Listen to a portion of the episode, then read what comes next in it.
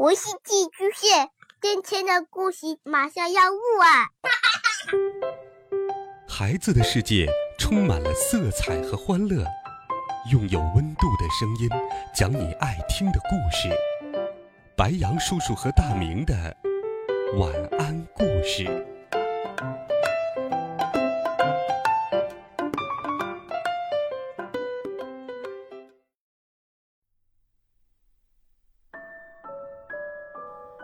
小朋友们、同学们，大家好，欢迎收听白杨叔叔讲故事。今天，白杨叔叔继续给你准备了《我爱成长》系列故事，一起来听。抗挫力，自信，让我更出色。第六集，对不起，小雅。我比较喜欢集体活动，因为。比起其他活动，时间不会过得那么无聊。尤其是今天做水火箭的游戏，更是吸引了我。老师分发着提前准备好的空饮料瓶子，小心刀子别割伤了自己。老师强调。老师不强调，我也会小心的。我回答道。我正要把刀子插进瓶子。静静一把抓住了我的胳膊。你老实待着，别想捣乱。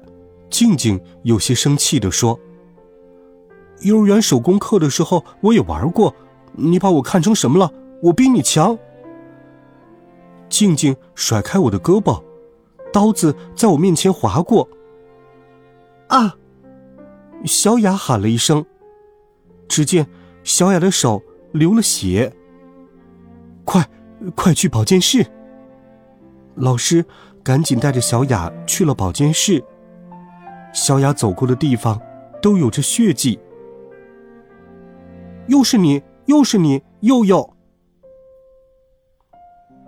小雅受伤已经过去一周了。自从她受伤以后，我每天都为她拿书包。我帮你拿书包吧。但是。我还没有向小雅道歉。昨天打算借着还她头绳的时候向她道歉，但是我还是没有鼓起勇气。最后，只是把头绳悄悄的放在了她的书包里。我受伤的时候，你被吓到了吧？我和小雅一直默默无声的走着，小雅突然问我：“是？”是的，我顿时不知道说什么好。小雅突然那么温柔的问我，让我感到很惊讶。这时，我看到小雅带着我昨天还回去的头绳。杨海涛，你快点向我道歉吧！我是说，让你鼓起勇气道歉的意思啦。你，你的手很疼吧？对。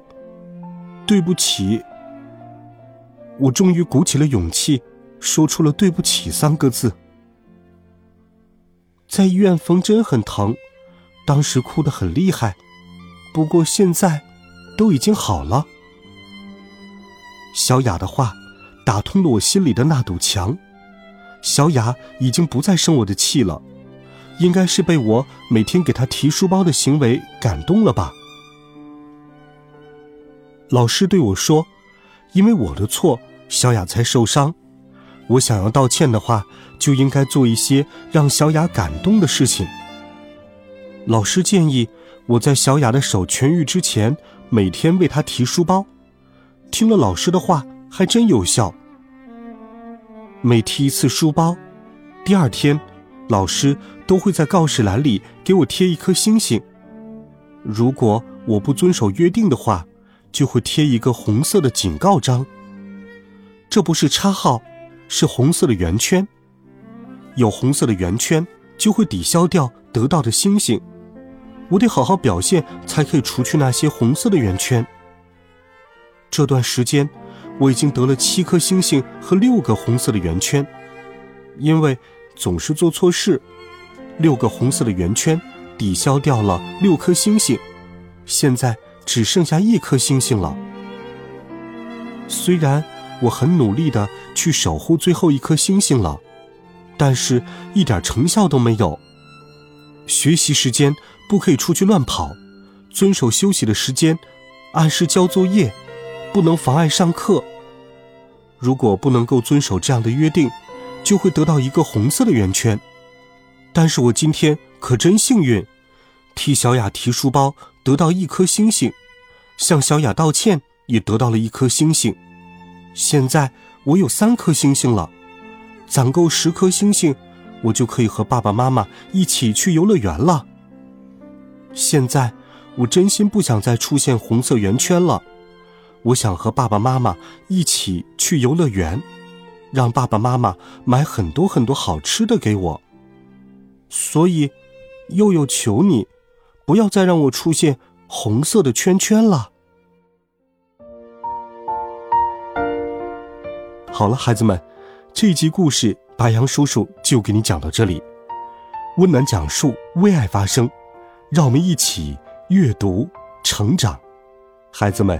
明天见，晚安，好梦。